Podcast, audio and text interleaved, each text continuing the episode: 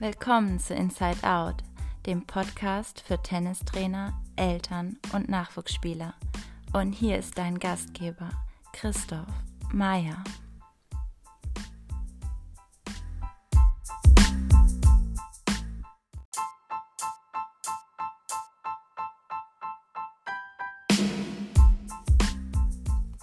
Herzlich willkommen zu Folge 2, in der Dr. Philipp Born zu Gast ist.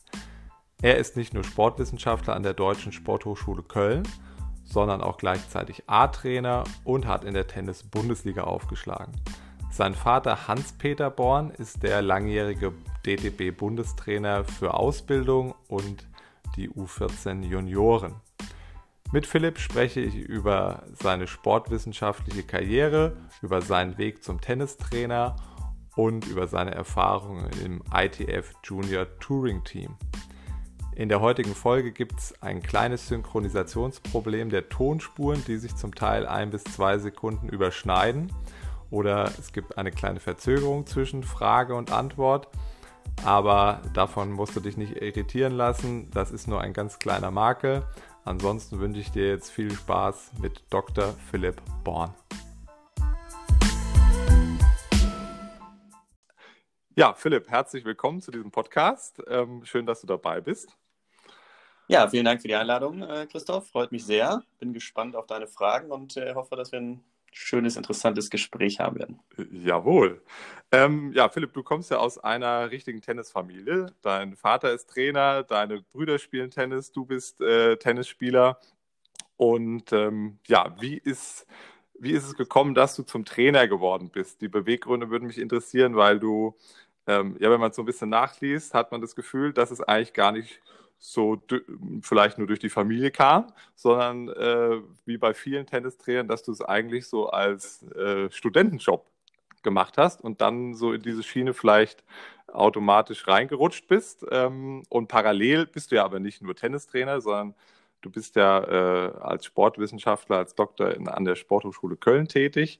Ähm, und das ist natürlich eine interessante Kombination eben nicht nur Tennistrainer Vollzeit zu machen, sondern diesen wissenschaftlichen Zweig zu äh, beschreiten. Und ja, das wird mich ein bisschen interessieren, ähm, wie du auch in diesen wissenschaftlichen Bereich gekommen bist, was sich daran so reizt. Ähm, ja, wie du schon richtig gesagt hast, wir sind eine äh, komplette Tennisfamilie, ging eigentlich schon mit unseren beiden Opas los oder mit meinen beiden Opas, ähm, die beide Tennis gespielt haben. Ähm, sprich, meine Mama und mein Papa waren dann schon Tennis vorgeprägt. Die haben ja auch beide an der Sporthochschule studiert, interessanterweise. Ähm, von daher liegen da auch die Wurzeln schon sehr weit zurück, sozusagen, äh, in die Richtung äh, zu gehen. Und ähm, meine beiden Brüder und ich, also ich habe einen zwei Jahre älteren Bruder und dann noch einen neun Jahre jüngeren Bruder, haben eben, wie du gerade richtig gesagt hast, auch äh, von Kindheit äh, an Tennis gespielt. Ähm, erst tatsächlich bei unserer Mama auch äh, spielen gelernt, die auch Trainerin ist. Äh, dann später viel natürlich auch ähm, bei Papa und bei anderen Trainern ähm, uns weiterentwickelt und meine Trainerlaufbahn, wenn man so möchte, ähm, ging noch ein bisschen vorm Studium los. Und zwar habe ich nach dem Abitur ähm, anstatt Zivildienst ein freiwilliges soziales Jahr im Sport gemacht. Das war damals das zweite Jahr, wo das überhaupt ging, dass man also nicht nur freiwilliges soziales Jahr in einer sozialen Einrichtung machen konnte, sondern auch im Sport. Äh, und ich habe das dann in meinem Verein damals im äh, HTV Hannover gemacht ähm, bis dahin muss ich ganz ehrlich sagen, auch wenn man so in, in mein Abi-Jahrbuch guckt, äh, steht da noch nichts von wegen gerne Sport studieren oder Tennistrainer oder ähnliches. Da waren irgendwie noch andere äh, Ideen fürs weitere Leben drin. Ähm, und da habe ich tatsächlich ähm, mich ein Jahr, wie gesagt, im, äh, im Tennisverein aufgehalten, habe da überall reinschnuppern können. Das war großartig. Also ich habe Tennistraining gegeben, ich habe dann aber auch Angebote gemacht, die eben über das Normale hinausgingen, also eine Kinderbetreuung, äh, wir haben Konditionstraining zusätzlich angeboten, alles das, was die Trainer, die sonst eben eingebunden waren, eventuell nicht abdecken konnten. Ich konnte in die ähm, Geschäftsstelle reinschnuppern und so weiter. Und das hat mir so den, ähm, den Kick in die Richtung gegeben, habe dann da auch meinen C-Trainer damals gemacht, ähm, im damals noch Niedersächsischen Tennisverband, den es jetzt so gar nicht mehr gibt, das ist ja TNB. Ähm, genau, und das hat mir dann so den Kick gegeben, ähm, auch Richtung Sporthochschule, ähm, wo ich dann mein Studium begonnen habe, ähm, Diplom-Sportwissenschaften zu studieren. Und dann, genau wie du richtig gesagt hast, äh, bietet sich das an, ähm, als, als guter Tennisspieler ähm, und dann eben auch als äh, dann schon C-Trainer, eben nicht irgendwo anders einen Studentenjob zu machen, sondern das, das zu machen. Und ich hatte das große Glück, dass ich dann direkt im ersten Semester oder Ende des ersten Semesters ähm, zum Rot-Weiß Köln gekommen bin, zu dem Verein, wo ich jetzt auch über 16 Jahre schon spiele und Trainer bin. Ähm, ist ja echt ein großartiger Verein. Also jeder, der den kennt, äh, wird es bestätigen können. Da hatte ich echt großes Glück, dass ich da gelandet bin und habe da, wie du gerade gesagt hast, dann meine, meine Trainerkarriere begonnen. Also während des Studiums wirklich viel Training gegeben, teilweise ähm, fast mehr auf dem Platz gestanden als äh, an der Uni gewesen. Ähm, und genau, so äh, das Ganze dann gestartet. Ja, und ähm, ja, wann hast du dich dann entschieden, dass du das so ein bisschen halbieren willst danach, dass du Tennistrainer bleibst, aber gleichzeitig dann auch als Sportwissenschaftler ähm, tätig sein willst? Ja, die Entwicklung war dann die, dass ich äh, 2010 fertig war mit dem Studium. Ähm, ich hatte, also ich hatte die Richtung Training und Leistung, ähm, hieß es damals. Das heißt jetzt auch schon wieder anders mit Bachelor und Master, aber damals war es Diplom Sportwissenschaftler Training und Leistung ähm, studiert, ähm, also genau in die Richtung Tennis-Leistungssport dann auch äh, zu gehen.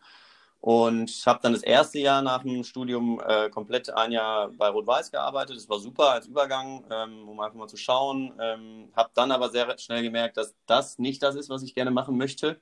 Ähm, also dass der, ja, der Clubtrainer, ähm, das war nicht das, was mich gereizt hat, sondern ich wollte auf alle Fälle Richtung Leistungssport gehen und äh, habe dann äh, das Glück gehabt, dass ich ähm, beim Tennisverband Mittelrhein ja anfangen konnte. Das war so mein erster richtiger Job dann sozusagen. Da bin ich ja Verbandstrainer geworden hier im äh, TVM und habe dort erstmal viereinhalb Jahre äh, gearbeitet, die letzten zweieinhalb Jahre dann auch als leitender Verbandstrainer, als mein Vorgänger Peter Eichelmann dann in Rente gegangen ist. Ähm, genau, und äh, das war so der Einstieg Richtung wirklich Fulltime-Trainerjob, habe aber ähm, quasi Beginn äh, der Verbandstätigkeit auch meine Doktorarbeit begonnen bei äh, Professor Weber, den vielleicht ja auch einige Zuhörer noch kennen, ähm, habe ich meine Promotion damals begonnen, habe das also immer nebenbei gemacht während der Verbandstrainertätigkeit. Also ich kann mich immer noch gut daran erinnern, bei den deutschen Meisterschaften in Ludwigshafen dann, wenn meine Spieler beim Essen waren, habe ich nebenan gesessen und habe äh, Matches ausgewertet für meine äh, Doktorarbeit etc ähm, weil ich genau diesen, diese Idee auch hatte, dass ich äh, Tennis-Leistungssport, aber auch die Wissenschaft, äh, so wie du es gerade auch schon gesagt hast, gerne verbinden äh, möchte. Und dann, ähm, ja, wie, wie es dann so läuft manchmal im Leben, ist es dann auch so gewesen, dass die Dozierenden an der Deutschen Sportschule, die drei Tennisdozenten, bei denen ich noch studiert habe, ähm, auch nach und nach in Rente gegangen sind ähm, und da dann Stellen frei wurden. Und dann bin ich äh, jetzt seit 2015 Ende 2015 eben ähm, an der Deutschen Sporthochschule angestellt, ähm, in dem Bereich Tennis, also Lehre und Forschung im Bereich Tennis, ähm, was mir sehr viel Spaß macht.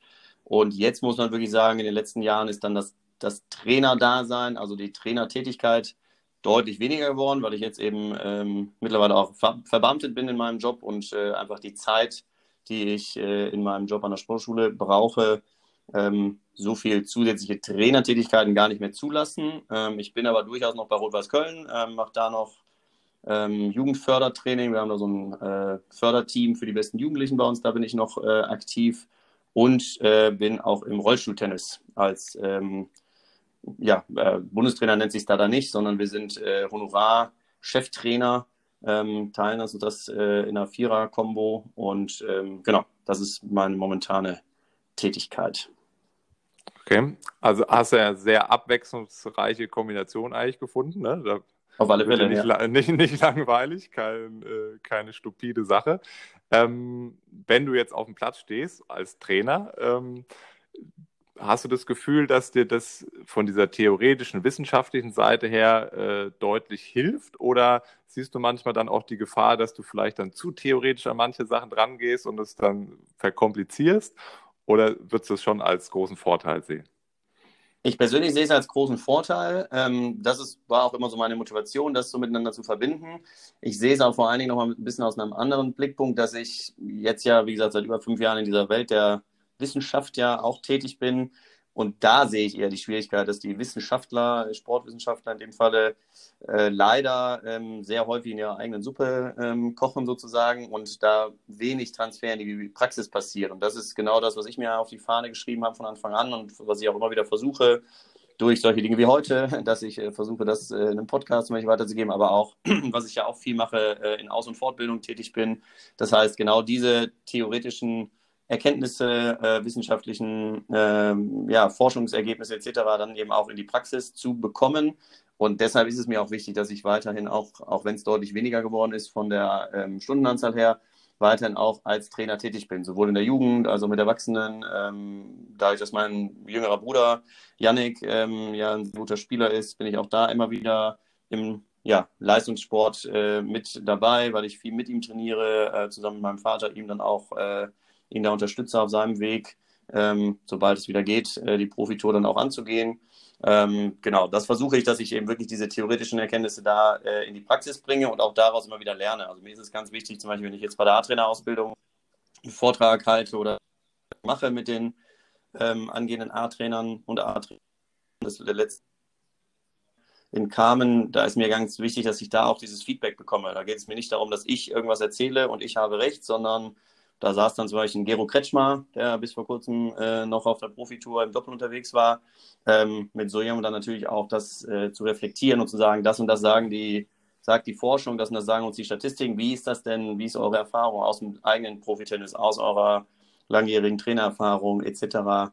Das ist mir eben ganz wichtig und häufig ist es dann so, dass das sich dann auch deckt und dass man gegenseitig äh, voneinander lernt und das ist das, was ich am, am interessantesten finde an dem ganzen Austausch. Mhm. Du hast ja schon viele Projekte äh, an der Sporthochschule begleitet zum Thema Tennis und ähm, eins davon ist High-Intensity-Training im Bereich Tennis. Vielleicht kannst du da ein bisschen was zu erzählen, wie sehr man das in der Praxis umsetzen kann, welche Vorteile das bringt weil es ja gerade im Fitnessbereich in den letzten zehn Jahren immer äh, großer Trend war. Aber im Tennis ist es vielleicht noch gar nicht so bekannt, äh, dass man es auch wirklich auf dem Platz umsetzen kann. Ähm, genau, also da muss ich zu sagen, äh, geforscht selber habe ich zu dem Thema nicht. Ähm, einige meiner Vorgänger an der Sportschule, äh, Professor Meister, Heinz Kleinöder oder Heinz ist auch immer noch an der Sportschule, aber die haben da viel zu geforscht und auch die Forschungsgruppe um Alexander Ferrauti ähm, äh, aus Bochum haben da viel gemacht. Und ich habe mich, genau, ich versuche das eben dann, wie du gerade gesagt hast, das Ganze so ein bisschen mehr ins Tennis zu bringen. Habe da bei der Adrenal-Fortbildung, oh, kannst gerade überlegen, ich glaube 2019 einen Vortrag zu gehalten, wo es genau um das ging, was du gerade angesprochen hast, dass eben dieses Konzept von High Intensity oder High Intensity Interval Training, also HIIT wird es ja dann auch manchmal bezeichnet. Wie du sagst, ist ein Riesentrend, wird viel gemacht, ist auch in vielen Sportarten mittlerweile fest verankert und ich finde, Tennis ist da ein prädestinierter Sport für. Ähm, das ist auch Teil unserer Lehre dann an der Sporthochschule, ähm, dass, wenn es darum geht, wie kann ich denn konditionelle Fähigkeiten im Tennis idealerweise trainieren, ähm, dann ist, kommt das Hit-Training äh, relativ schnell da ins Spiel. Warum? Äh, wenn wir uns das Belastungsprofil eines Tennis-Matches anschauen, aber auch eines Tennistrainings, dann ist es genau das. Dann ist es ein hochintensives äh, intervallförmig oder eine hochintensive intervallförmige Belastung. Wir müssen hohen Belastungsspitzen äh, widerstehen können. Wir müssen uns sehr schnell wieder erholen können. Wir haben aber auch immer wieder zwischendurch Phasen, die äh, länger nicht so anstrengend sind, aber wir müssen das insgesamt ja auch über meistens einen langen Zeitraum und auch einen unvorhersehbaren Zeitraum aufrechterhalten. Äh, und genau deswegen ist High-Intensity-Training so gut. Wichtiger anderer Punkt ist, wir haben so eine komplexe Sportart mit Tennis, dass wir, wenn wir jetzt mal nur das Thema Ausdauer nehmen, ähm, zeitlich gesehen ja gar nicht so viel ähm, Zeit darauf verwenden können. Ähm, also wenn ich jetzt einen äh, engagierten Nachwuchsspieler oder Nachwuchsspielerin habe, die vier, fünf Mal die Woche ähm, zum Training kommt ähm, und ich will ähm, mit nicht High-Intensity-Training Ausdauer aufbauen, dann äh, geht da ja schon sehr viel Zeit für ins Land. Ähm, und genau das ist die Idee, wenn ich eine gewisse Grundlage gelegt habe, also wenn eine gewisse Grundlagenausdauer, Grundlagenfitness da ist, bei den Spielerinnen und Spielern und natürlich auch, das muss man natürlich auch mal dazu sagen, auch äh, gesundheitlich da nichts gegen spricht, wenn wir jetzt mit Senioren oder Ähnlichem arbeiten, ähm, dann ist High-Intensity-Training für mich das Mittel der Wahl, weil wir zeitsparend und ähm, sehr sportartnah, sportartspezifisch ähm, das trainieren können, was wir dann nachher auch im Match brauchen. Ja, also ich finde auch, ich habe es auch schon seit einigen Jahren im Einsatz immer, dass ich äh, normale Drills mit Tabata-Timer zum Teil ja, mache. Ähm, ich finde, es hat immer einen hohen Aufforderungscharakter. Also es ist immer eine große Motivation bei den Spielern. Wenn du jetzt normalerweise sagst, wir machen jetzt einen Vorhanddrill, du schlägst sechs Vorhandbälle und läufst danach ums Hütchen, äh, gibt der Spieler vielleicht nicht sein allerbestes und wenn halt die App läuft und die Zeit abläuft, dann ist da vielleicht nochmal ein Ticken mehr Einsatz dabei. Also darum finde ich, kann man das auch in der Praxis immer mit so einem Timer sehr, sehr gut einsetzen. Ja, auf alle Fälle. Also das ist auch ein großer Punkt, den du da noch gerade genannt hast. Ne? Also die Motivation, wenn ich jetzt meinen Spielern sage, wir machen jetzt äh, tennisspezifisches Ausdauertraining, äh, wir machen aber de facto nur vier mal vier Minuten, dann sagen die, oh geil, super, bin ich dabei. Ähm, und das auch hochintensiv. Man kann, wenn, man's, äh, wenn man jetzt keine anderen Leute damit stört, natürlich das auch vielleicht auch mit Musik noch unterlegen, um da die Motivation noch zu steigern. Und das, was du jetzt gerade genannt hast, Tabata ist ja genau das. 20 Sekunden Vollgas, 10 Sekunden Pause, ähm, das achtmal hintereinander, hast du vier Minuten, gibt es eine kleine Trinkpause, dann kommt das nächste. Das kann man ja überall einbauen. Man kann es gut ins Warm-up einbauen, man kann es, äh, wie du gerade gesagt hast, in einen, in einen Tennis-Drill einbauen. Ich kann das aber auch wenn ich, ich habe äh, über fünf Jahre auch die äh, Damen-Regionalligamannschaft bei uns trainiert, bei Rot-Weiß Köln, haben wir das häufig gemacht, dann auch, wenn wir mehr als vier äh, Mädels pro Platz hatten, weil vielleicht äh, es geregnet hat, wir in die Halle mussten, kann man sehr gut sechs bis acht Spielerinnen und Spieler auf dem Platz äh, aktiv und intensiv äh, bewegen und auch nicht einfach nur bewegen, sondern eben auch noch gezielt bewegen. Ähm, also da würde ich jedem, der sich da für interessiert, empfehlen, sich damit mal zu beschäftigen ähm, weil das einfach eine super Sache ist. Und das habe ich auch wieder gemerkt, als ich das vorgestellt habe bei der A-Trainer Fortbildung. Das heißt, A-Trainer Fortbildung sind ja auch alles keine Anfänger, sondern ganz im Gegenteil erfahrene, langjährige Trainerinnen und Trainer, die da sind. Und da habe ich sehr viel positives Feedback bekommen, die eben das gesagt haben, oh ja, grundsätzlich alles schon mal gehört, aber jetzt haben wir mal gehört, okay, wie kann ich es denn wirklich de facto umsetzen? Wie einfach ist es, das zu machen? Und ich habe so ein paar ähm, paar Trainerinnen und Trainer, die dann, mit denen ich mehr in Kontakt bin. Da kommen jetzt immer wieder Videos. Es freut mich natürlich auch, die dann äh, Videos von ihren Spielerinnen und Spielern schicken, wie sie jetzt gerade Tabata machen zum Beispiel oder die Übungen in ihr Training eingebaut haben. Ähm, und das ist natürlich genau das, was, ähm, was mich freut, was dann die, die, das Ziel des Ganzen ist. Das, was, wie du gerade am Anfang gesagt hast, das, was in der Theorie dann äh, entwickelt wird irgendwo oder natürlich auch forschungsbasiert äh, schon eine gewisse Evidenz hat, aber dann eben wirklich auch in der Praxis angenommen wird und funktioniert. Das ist ja das Entscheidende dann eigentlich im, im täglichen Trainingsablauf. Ja, ja, also auch beim Aufwärmen ist gerade bei Kindern und Jugendlichen ist das ja immer nicht das mhm. allerbeliebteste im Training. Und äh, ja, die haben aber alle ihr Smartphone und wenn die dann so eine App benutzen, dann haben die irgendwie mehr Spaß daran. Ne? Also normales Aufwärmen, wenn du jetzt sagst, hier vor dem Turniermatch hoffe ich, dass du dich selbstständig aufwärmst, ist das vielleicht hier ein bisschen halbherzig, aber wenn die so ihre Routinen haben und die App dabei, dann funktioniert das irgendwie automatischer. Ne? Also es ist für viele, die jetzt nicht total leistungsorientiert sind, irgendwie eine Hilfe, da doch ein bisschen ernster und qualitativer auch besser zu trainieren. Auf alle Fälle, ja.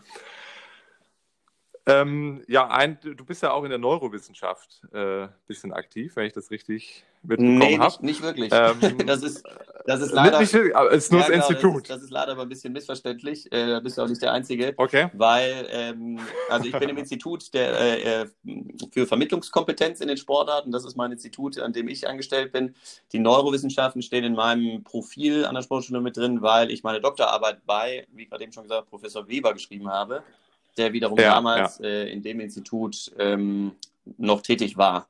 Ähm, das heißt, leider habe ich, das steht da zwar drin, aber da muss ich dich enttäuschen, da habe ich, äh, kann ich wenig Input geben. ähm, da bin ich, wie gesagt, das steht noch mit drin, weil ich da promoviert habe. Das bleibt auch da drin stehen, aber ähm, da habe ich de facto nicht viel mit am Hut.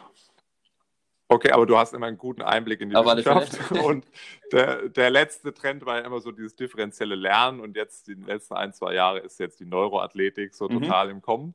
Ähm, hast du da schon irgendwie was mitbekommen, dass es auch für Tennistrainer von Interesse sein sollte? Oder ist es im Tennis eigentlich noch gar nicht angekommen und ist in, eher in der Physiotherapie und im Fitnessbereich zu sehen? Ja, ich würde, also ich bin da nicht ganz tief drin, muss ich ganz ehrlich sagen, aber genau in die Richtung, die du gerade gesagt hast, würde ich das auch äh, beantworten, dass es sicherlich aus dem Bereich Reha, Physio kommt, da viel gemacht wird, aber das ist ja nicht das Einzige. Also auch, äh, auch EMS-Training zum Beispiel ist äh, ursprünglich mal aus dem Bereich gekommen, gekommen und ist jetzt äh, vielerlei weiter verbreitet. Ähm, das heißt, das ist sicherlich was, was, wenn man sich das auch wieder das Profil von Tennis und Tennisspielern anschaut, was, wo man sicherlich einiges rausziehen kann. Ähm, und ich denke, es bedarf dann wieder diesem Schritt, den wir gerade für High Intensity auch besprochen haben, dass es eben einfach in die Praxis gebracht wird ähm, und da angewendet wird. ich bin persönlich nicht ein Freund davon, jeden Trend dann zu hypen und zu sagen, jetzt das ist das und jetzt machen wir das nur noch. Das sehe ich leider ja. bei einigen gerade sehr kommerziellen Tennisakademien und Tennisschulen, die haben dann in dem, äh, in der Saison ist das das neue Trainingsgerät, in der nächsten Saison ist das das neue Trainingsgerät. Und dann denke ich immer, ja, also es ist ja gut, äh, wir müssen immer versuchen, das Beste aus den einzelnen ja, Dingen rauszuholen und auch zu schauen, wo jedem Spieler oder auch einzelnen Spielern geholfen werden kann. Und so sehe ich es in dem Bereich auch, dass da sicherlich Dinge sind, die ähm, in bestimmten Bereichen von Vorteil sind. Ähm, aber jedenfalls, soweit ich das einschätzen kann, ist es noch nicht, äh, noch nicht tiefergehend angekommen. Ja. Ja. Ähm, gehen wir ein bisschen von der Sportwissenschaft mhm. weg. Du hast ja auch, also mehr in die Tennispraxis rein, du hast ähm, auch mal ein ITF Junior Touring Team betreut. Ähm, vielleicht kannst du da ein bisschen ausführlicher mal erzählen, was es überhaupt damit auf sich hat, was diese Teams sind, weil das mhm. wissen, glaube ich, viele nicht so ganz genau, was dahinter steckt, weil es ja auch eher äh, die kleineren Verbände betrifft und nicht unbedingt den Deutschen Tennisbund. Ähm, aber da sind ja interessante Spielertypen schon äh, später draus entstanden. Und vielleicht kannst du da ein bisschen was zu erzählen, was es da genau Ja, gerne. Also das war auch ähm, für mich eine großartige Erfahrung. Da muss ich einen Tick früher anfangen. Ich habe ähm, mein Praktikum während des Studiums äh, auch bei der ITF gemacht. Ähm, also International Tennis Federation sitzt ja grundsätzlich in Roehampton in London, hat aber ihr Coaching ähm, und Development Department in Valencia in Spanien. Da ist der äh, Miguel Crespo wird dem einen oder anderen auch was sagen, ähm, der Leiter des Ganzen. Ähm, und da habe ich ein viermonatiges Praktikum gemacht während meines Studiums, ähm, was großartig war, viel gelernt. Da war ich dann auch bei meiner ersten äh, Worldwide Coaches Conference dabei, damals in Paraguay.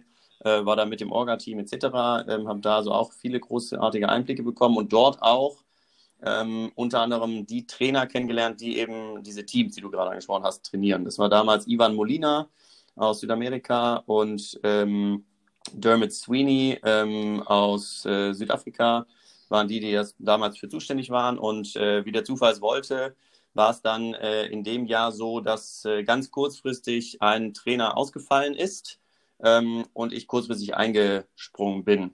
Ähm, um das kurz vielleicht noch zu erklären, es gibt äh, verschiedene Teams von der ITF. Ähm, in dem Fall war ich mit dem Grand Slam Development Fund Team unterwegs. Äh, wie der Name schon sagt, ähm, gibt es einen Fund, also einen Fonds, wo die Grand Slam Nationen etwas einzahlen. Die verdienen ja sehr viel an ihren Turnieren und äh, das ist quasi so ein Solidarfonds, wo äh, eine gewisse Summe jedes Jahr reinfließt und darüber dann, wie du gerade auch schon einleitend gesagt hast, Spielerinnen und Spieler aus Ländern, die keine eigene gute Struktur haben, gefördert werden. Also nehmen wir mal unser äh, gut strukturiertes Land Deutschland. Wir haben zum Glück die Möglichkeit, unsere besten Jugendlichen mit Trainern, Trainerinnen äh, und mit kleineren Teams dann zum Beispiel zu äh, Junior Wimbledon zu schicken.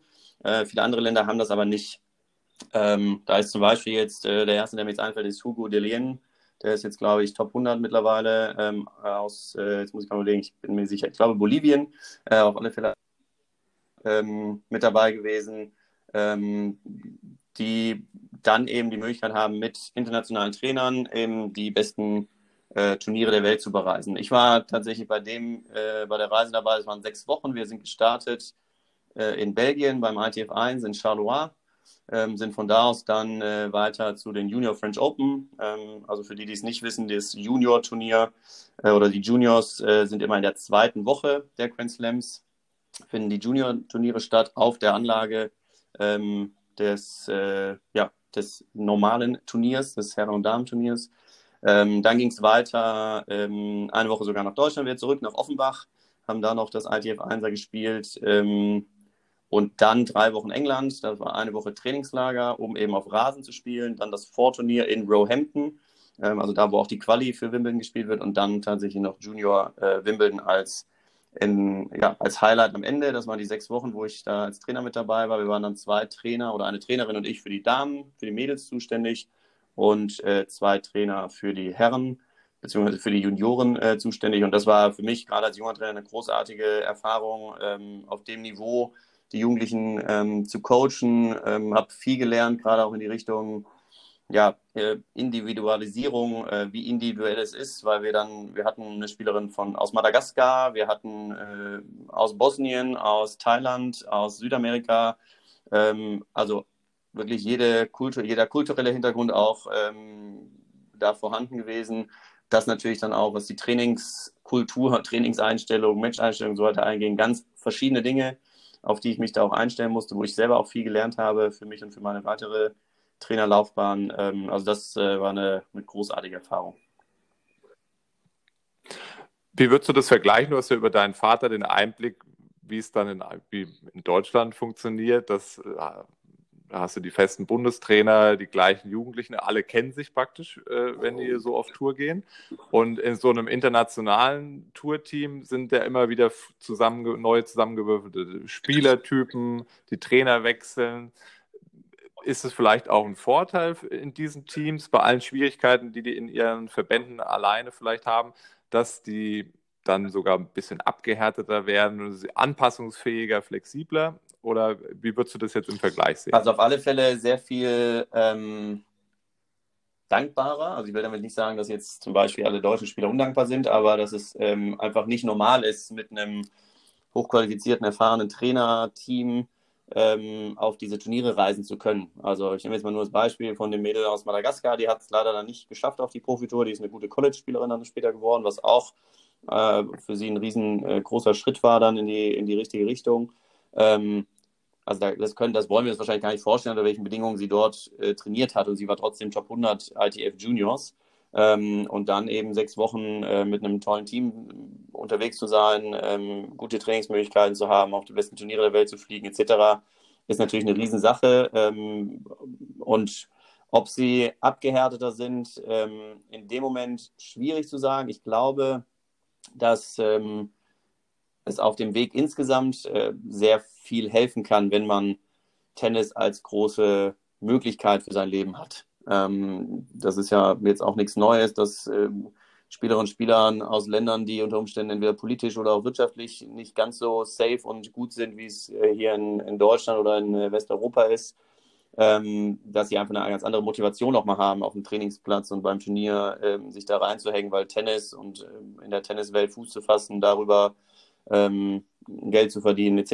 Ähm, eine ganz andere Motivation ist und wir in Deutschland häufig, so sehe ich es auf alle Fälle, ähm, im Positiven gesehen zu viele Optionen haben. Also wenn ich ein guter Jugendlicher bin mit 18, 19, dann habe ich die Option, ich kann College, äh, ich kann College Tennis spielen, ich kann in Deutschland studieren, ich kann äh, Clubmatches spielen, ich kann auch äh, vielleicht die Trainerlaufbahn einschlagen und da auch äh, gutes Geld verdienen. Das heißt, diese, dieser wirkliche harte Weg Richtung Tennis-Profi und dann auch wirklich in die Sphären vorzustoßen, wo man dann auch ähm, mindestens mal über ein paar Jahre ähm, auch Geld verdient und nicht nur Geld verbrennt, ähm, das ist natürlich bei, aus diesen Ländern ähm, eine ganz andere Motivation, die noch dahinter steht. Ja. Ähm, ja, zum Thema äh, berühmtes Dreieck, Tennis, Eltern, Trainer, mhm. Spieler. Ähm, das ist bei dir ja ein Idealfall praktisch gewesen, oder bei euch in der Familie, weil die Eltern beide Trainer waren, äh, was aber auch nicht immer unbedingt einfach sein äh, muss. Ähm, und man muss sich bestimmt auch den einen oder anderen Spruch anhören als äh, junger Spieler, wenn es mal nicht so gut läuft und beide Eltern sind Trainer, das kann ich mir auch vorstellen. Aber trotzdem hast du natürlich den Vorteil, dass äh, die Eltern genau wissen, was für dich wichtig ist, äh, wenn sie beide Trainer sind. Genauso ist es ja letztendlich auch in Kombinationen, wo die Eltern aus dem Tennis rauskommen, vielleicht keine, keine Trainer sind, aber sich sehr gut auskennen. Aber jetzt gibt es natürlich sehr viele Familien, wo die Jugendlichen hohe Ambitionen haben, aber die Eltern vielleicht gar keine mhm. Ahnung von Tennis haben.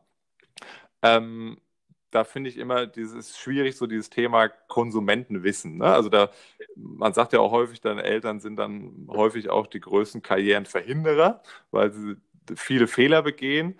Ähm, wie würdest du das sehen? Wie kann man von Verbandsseite dieses Thema Konsumentenwissen vielleicht noch verbessern, optimieren? Soll das immer vor Ort bei jedem Trainer äh, passieren? Oder der Deutsche Tennisbund hat ja auch jetzt die letzten Male bei einer Konferenz schon so Elternseminare angeboten.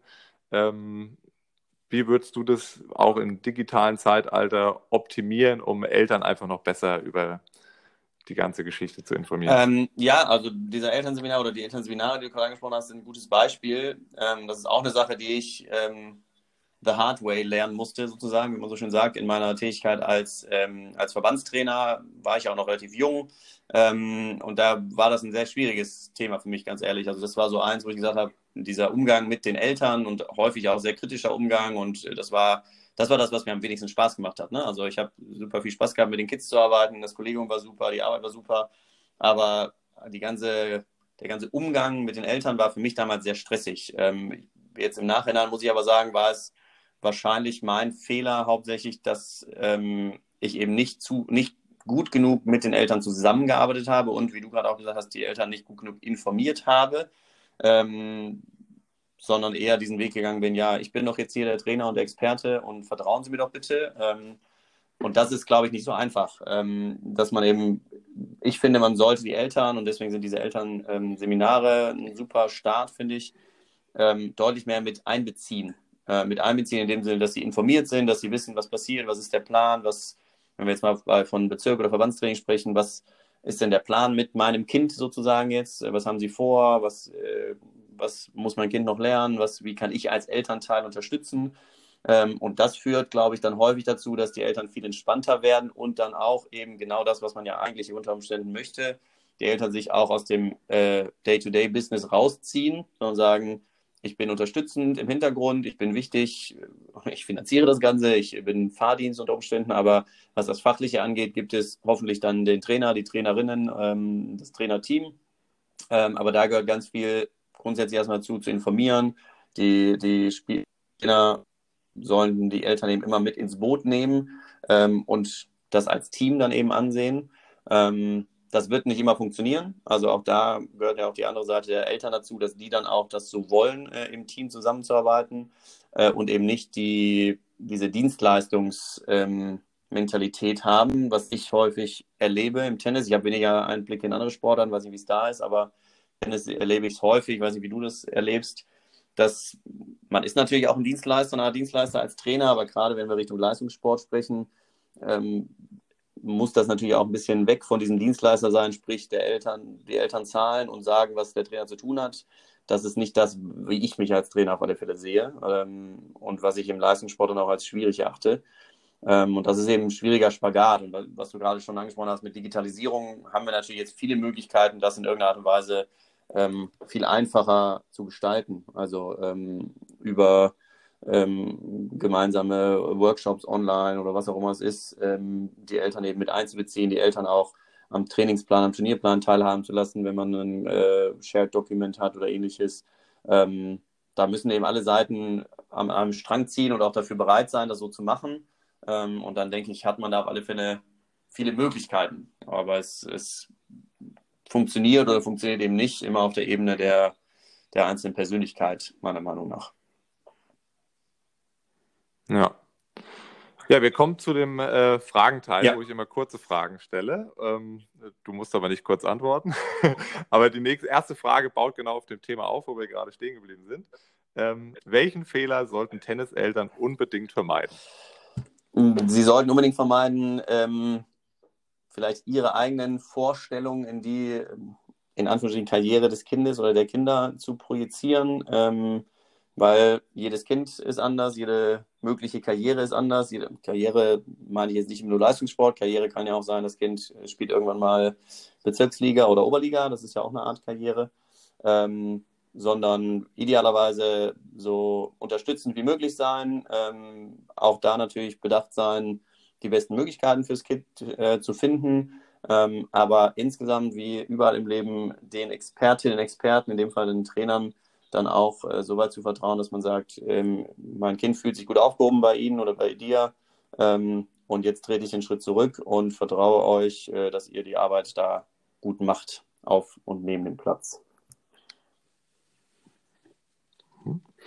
Mit was sollten sich Tennistrainer deiner Meinung nach stärker beschäftigen? Meiner Meinung nach äh, noch stärker, und das spielt so ein bisschen rein mit über das, was wir schon gesprochen haben, noch stärker mit den Statistiken, die wir ja mittlerweile in einer relativ einfachen Art und Weise äh, zur Verfügung haben, also sich mit der ja, mit, dem, mit der Struktur vom Tennis auseinandersetzen. Also da spreche ich dann mit von Trainern, die äh, im Turnier- oder Wettkampfbereich tätig sind, jetzt nicht unbedingt Breitensport, sondern sobald die Spielerinnen und Spieler Wettkämpfe machen. Das kann auch auf unterer Ebene sein. Ähm, sollte man sich mit den Statistiken auseinandersetzen. Also die Spieleröffnung, die erwartete Spieleröffnung, die Wichtigkeit erkennen, das auch trainieren. Insgesamt spielnah trainieren. Ähm, also weg von den hundertsten Vorhand-Cross-Duellen, sondern eher dahin, wir natürlich trainieren wir Vorhand-Cross, aber wir trainieren Vorhand-Cross spielnah, indem dann jeder dritte, vierte Schlag auch wieder Longline gespielt werden darf und daraus ein Punkt entsteht und dann gehen wir wieder ins Cross-Duell. Oder wenn wir Cross spielen, starten wir den Ballwechsel mit einem Aufschlag und einem Return, weil genau so beginnt auch das Cross-Duell im Match. Ähm, also dieses spielnahe Training und das über Statistiken und Zahlen, die wir mittlerweile ja viele zur Verfügung haben, ähm, zu nutzen. Ja, ne? Okay, da hake ich nochmal dazwischen, ähm, weil ich weiß, dass du dich da viel mit auseinandersetzt. Und da ist ja auch dieses Thema Aufschlag plus eins, Return plus eins ja in den letzten Jahren äh, ganz stark beachtet worden. Und jetzt gibt es aber auch wieder welche, die dann behaupten, ja, das äh, hat jetzt wieder die Gefahr, dass Trainer das auch einfach auf neun, zehn, elfjährige übertragen. Und da wäre es falsch, das so zu trainieren, weil das Tennis in dem Alter wieder anders funktioniert welche Meinung vertrittst du? Ab welchem Alter sollte man diese Art trotzdem schon trainieren? Auch wenn das vielleicht im Match noch gar nicht so aus Kräftegründen äh, stattfinden kann, dass der Spieler jetzt da immer Aufschlag plus eins direkt den Winner spielt. Aber sollte es trotzdem deiner Meinung nach schon trainiert werden in dem Alter oder würdest du erst mit größerem Wachstum dann 13, 14 da so richtig intensiv Also einsteigen. die Trainer, die sagen, bei 10, 11-Jährigen ist Aufschlag plus 1 nicht wichtig, mit denen würde ich gerne dann mal, oder da würde ich gerne nachfragen, warum das nicht wichtig sein sollte. Ähm, weil meiner Meinung nach äh, starten die ja auch mit Aufschlag-Return den Punkt. Das heißt, äh, auch da ist es sehr, sehr wichtig. Äh, man darf es dann eben nicht so sehen, dass es geht ja nicht bei Surf Plus One darum, äh, Aufschlag nach außen, Winner in die freie Ecke zu spielen, sondern es geht darum, dass jeder Punkt ähm, sobald wir mit Aufschlag und Return Punkte gegeneinander spielen, wettkampfmäßig, und das kann ja auch schon im Red Court sein oder äh, im Orange Court oder was auch immer, sobald mit Aufschlag Return gespielt wird, startet jeder einzelne Punkt in einem Tennismatch so. Ähm, und auch da wissen wir, dass die Statistiken genauso sind. Auch da sind die, äh, ist die durchschnittliche Länge des Ballwechsels drei, vier, fünf Schläge. Ähm, das heißt, auch da ist es ganz entscheidend. Und genau das ist mein ähm, Kriterium zu sagen, sobald meine Spielerinnen und Spieler Wettkämpfe bestreiten wollen, muss ich einen Teil des Trainings auch daraufhin ausrichten. Warum? Ähm, weil wenn jetzt meine zehnjährige Spielerin ihr, ersten, äh, ihr erstes Mannschaftsspiel hat oder, Mannschaft, oder Tennis-Mehrkampf und da spielt sie dann auch ein Tennis-Einzel und ähm, dann wird sie da mit Aufschlag, Return und den ersten Bällen konfrontiert werden und wenn sie das nicht trainiert hat, wenn sie da nicht sicher ist, dann wird sie da ähm, nicht gut spielen können. Dann wird sie, wenn sie es dann mal sozusagen geschafft hat, über Aufschlag und Return hinauszukommen, dann vielleicht in ihrer Komfortzone sein, weil wir ganz viel Vorhand-Rückhand-Technik äh, und Taktik trainiert haben. Aber das sind eben, und so ist es eben de facto, ähm, die wenigeren Ballwechsel. Ähm, und es ist eben wichtig, dass sie sich in diesem Bereich, ich schlage auf, ein Ball kommt zurück, ich muss mich nach dem Aufschlag wieder richtig positionieren. Und auch andersrum gesehen, Gegner schlägt auf, ich muss den Aufschlag zurückspielen das muss ich von Anfang an trainieren. Es geht da nicht darum, äh, hohe Aufschlaggeschwindigkeiten und Winner, äh, um laufende Vorhand und Inside-Out Winner zu schlagen, sondern es geht darum, diese Situation zu trainieren, weil auch in dem Bereich, ähm, und das würde ich dann noch erweitern, auch im Seniorenbereich, ähm, das ja auch immer ein größerer Faktor wird bei uns im, äh, im Tennis. Ähm, und auch da gibt es ja zig äh, motivierte Spielerinnen und Spieler, die auch Training nehmen. Auch da habe ich einen riesen Vorteil, wenn ich Aufschlag-Return gut bin und gut heißt in dem Fall sicher, äh, fehlerfrei oder darüber hinausgehend eben auch taktisch versiert. Sprich, ich äh, habe zum Beispiel einen guten Slice nach außen und äh, kann meinen Gegner direkt äh, acht Meter bewegen, wenn ich den nächsten Ball in die freie Ecke spiele. Also von daher sollte das meiner Meinung nach immer einen Teil des Trainings äh, einnehmen. Man muss es dann eben, so wie ich es gerade versucht habe zu umreißen, eben auf die Ebene runterbrechen, auf der ich da arbeite. Ähm, wenn ich jetzt mit meinem Bruder, ähm, der ist zwei Meter sieben groß, äh, zusammenarbeite und der spielt äh, Herren-Bundesliga, das ist ein anderes Training mit Surf Plus One, als wenn ich das mit einer, wie das Beispiel gerade eben, Zehnjährigen ähm, mache. Aber die Idee, dass das wichtig ist und dass das einen großen Vorteil für die Spieler im Wettkampf bedeutet, bleibt äh, übergreifend wichtig. Okay, überzeugende Antwort. ähm, welchen Tipp hast du für Jugendliche, die von der Tenniskarriere träumen? Sich frühzeitig äh, damit zu beschäftigen, was das eigentlich bedeutet. Ähm, sprich, wo man mittlerweile auch viel Möglichkeit dazu hat, ähm, Geschichten äh, zu lesen, äh, Geschichten nachzuverfolgen von Spielerinnen und Spielern, die diesen Weg gegangen sind. Ähm, und da würde ich dann vielleicht mal nicht einen Roger Federer als Beispiel nehmen, der von Anfang an sehr privilegiert war, weil er von Anfang an sehr, sehr gut war, eine tolle Förderung bekommen hat und so weiter, sondern eher mal, äh, ja, wen nehmen wir jetzt mal, vielleicht einen Oskar Otte, den ich sehr gut kenne hier aus Köln nehmen, der auch immer gut war, aber ähm, wenn man sich mit dem unterhält, äh, sehr viele Höhen und Tiefen da berichten kann. Der ist mittlerweile jetzt seit ein paar Jahren unter den Top 150, das heißt in der erweiterten Weltspitze, spielt die Grand Slams, spielt äh, auf den Großturnieren der Welt und verdient damit auch Geld. Ähm, aber wenn man mit dem mal spricht, da ist, äh, ohne da viel aus, seinen, aus seinem Nähkästchen zu plaudern, aber der war sehr viel verletzt, der hat mehrmals dann gedacht, jetzt doch äh, vielleicht äh, zu studieren und eine Ausbildung zu machen und so weiter. Also dieser, dieser Weg ist ein sehr harter, dass man sich damit frühzeitig mit beschäftigt. Ähm, und ich glaube, wenn man das weiß und dann immer noch danach sagt, boah, geil, genau das will ich, ähm, dann finde ich, ist ein großer Schritt getan und dann hat man unter Umständen auch eine ganz andere Motivation und auch Durchhaltevermögen, ähm, wenn man eben weiß, was ähm, da auf einen zukommen kann. Äh, es muss ja auch nicht immer so ganz hart sein, aber was auf einen zukommen kann und ähm, dann aber natürlich auch ähm, das Großartige zu sehen, was man eben daraus äh, ziehen kann. Das wäre ein Tipp, den ich da halte. Mhm. Welche Webseite oder welches Buch hat dich besonders inspiriert oder kannst du weiterempfehlen? Oh, das ist gar nicht so einfach. Ähm, also ich hätte jetzt Webseite gesagt, äh, eigentlich den DTW Online Campus, den gibt es ja leider aktuell nicht mehr. Äh, schwierig zu sagen. Also da bin ich, war ich großer Fan von, bin da sehr traurig, dass der dann äh, jetzt in der Form nicht weitergeführt wurde. Ich bin sehr gespannt, was der DTW jetzt da ähm, hoffentlich in nächster Zeit Neues äh, präsentiert. Ähm, aber wenn wir da bei Webseiten bleiben, würde ich dann die äh, ITF Academy äh, hervorheben wollen. Ähm, das ist eben das von der ITF, ähm, das Trainerportal, ähm, wo man sich auch anmelden kann, äh, gegen geringen Beitrag, da sehr, sehr viel interessanten und sehr praxisorientierten Content bekommen kann. Das ist auf alle Fälle eine Empfehlung. Ähm, Bücher gibt es so viele. Ähm, also ich glaube, da sollte man sich einfach die, vielleicht die Biografie seines, äh, seines Idols raussuchen und äh, die lesen. Ich glaube, da kann man sehr, sehr viel mitnehmen, ohne da ein Buch jetzt herausheben zu wollen. Hm. Welche Erkenntnis hättest du gerne schon vor zehn Jahren gehabt? Grundsätzlich viele Erkenntnisse, die ich äh, als Spieler, also ich spiele ja selber auch noch relativ viel ähm, und auch noch auf ganz gutem Niveau, ähm, viele Erkenntnisse, die ich jetzt heute als Spieler habe, hätte ich gerne vor 10 oder vielleicht auch vor 15 oder 20 Jahren gehabt. Sprich in der Zeit, wo es dann vielleicht auch äh, in die Richtung gegangen wäre, dass man gesagt hätte, man gibt noch mal mehr Gas im Tennis, man äh, hängt sich da noch mehr rein. Ähm, das sind alles Dinge, die im, mentalen und konditionellen zu tun haben. Also wie wichtig der mentale Aspekt im Tennis ist, im Tenniswettkampf.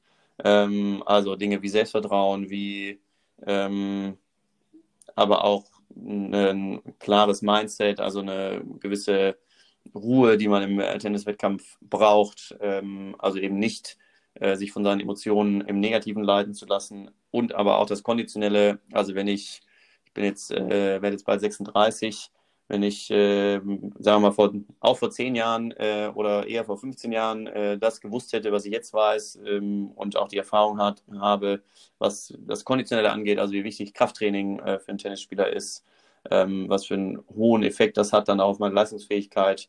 Ähm, wenn ich das früher gewusst hätte, dann hätte ich sicherlich für mich selber als Spieler nochmal einen ganz anderen äh, Fortschritt gehabt. Ähm, und das spielt natürlich dann auch äh, in eine Trainertätigkeit rein, das natürlich auch weiterzugeben. Welcher Tennismoment bleibt dir am meisten in Erinnerung? Für mich selber waren das sicherlich immer Momente mit meinen Mannschaften. Ähm, Beginn, begonnen mit der Jugend, wo wir äh, Niedersachsenmeister geworden sind, mit, mit dem HTV Hannover damals. Dann hatte ich das Glück, zweimal tatsächlich in die Bundesliga aufzusteigen. Einmal mit dem Herrenteam und einmal mit der Herren 30, wo ich aktuell spiele. Das sind natürlich auch unvergessliche Momente, da Teil des Teams zu sein, auch wenn ich jetzt in der zweiten Bundesliga Herren nie Stammspieler war, aber ich war immer mit dabei, habe viel Doppel gespielt. Ähm, und haben, wir haben dann damals eben den Aufstieg in die erste Bundesliga geschafft, wo der Verein ja auch heute noch spielt. Ähm, das sind so Momente, die man, äh, denke ich, sein Leben lang nicht vergisst. Wie kann man mit dir in Kontakt treten, beziehungsweise deine in Kontakt Arbeit treten verfolgen? am einfachsten per E-Mail. Ähm, einfach mal auf der Seite der Deutschen Sporthochschule meinen Namen eingeben. Da wird dann meine E-Mail-Adresse äh, schnell rausgespuckt. Ähm, da bin ich immer bereit, äh, da in Kontakt zu treten. Ähm, meine Arbeit kann man äh, auch da, da hast du dich sicherlich auch informiert, auch über die Sporthochschule verfolgen. Da gibt es so eine Art Forschungsprofil von mir. Ähm, da sieht man immer wieder die aktuellen Veröffentlichungen. Ich schreibe immer wieder in der Tennissport. Äh, das ist sicherlich auch eine Zeitschrift, die ich im deutschen ähm, Bereich empfehlen kann, wo immer wieder gute Sachen drinstehen. Ähm, ja, und heutzutage ist es ja so, wenn man jetzt Philipp Born Tennis eingibt äh, bei Google, dann wird man da schon auch die neuesten Dinge ähm, sehen können. Ansonsten, sobald das wieder in Präsenz stattfinden wird, werde ich auch bei vielen, ähm, bei vielen Vorträgen, äh, denke ich, auch wieder zu sehen sein, ob es jetzt A-Trainer-Fortbildungen sind, ob es jetzt ähm, regionale Fortbildungen sind. Hoffentlich dann der große Kongress in Berlin äh, irgendwann auch wieder. Und ähm, ja, ich hoffe, dass ich da noch viel beitragen kann. Okay. Ja, also ich danke dir ganz herzlich. Du hast uns viele Einblicke gegeben. Bei dir könnte man das jetzt noch ein paar Stunden weiterführen, weil du so vielfältige Bereiche eigentlich abdeckst. Aber ich glaube, wir konnten schon ein paar ganz interessante Punkte anreißen. Und ja, ich danke dir ganz herzlich, dass du dabei warst. Und ja, ich danke dir. Ähm, ich bin immer froh, ähm, wenn es Leute wie dich gibt, die sich da engagieren. Ähm, habe das jetzt gerade auch im, in, im, Jahr 2020 auch viel gemacht. Ähm, auch englische Podcasts äh, war ich Gast habe da mal sehr viel Spaß dran. Ich bin froh, wenn es Leute, wie gesagt, äh, gibt wie dich, die sich dann engagieren, die versuchen für sich selber natürlich auch, aber auch für alle Zuhörer ähm, die verschiedensten Aspekte da zusammenzutragen. Und ähm, nee, von daher drücke ich dir die Daumen weiterhin, hoffe auf weiter viele schöne Folgen, die ich dann auch verfolgen werde und ähm, bedanke mich bei dir.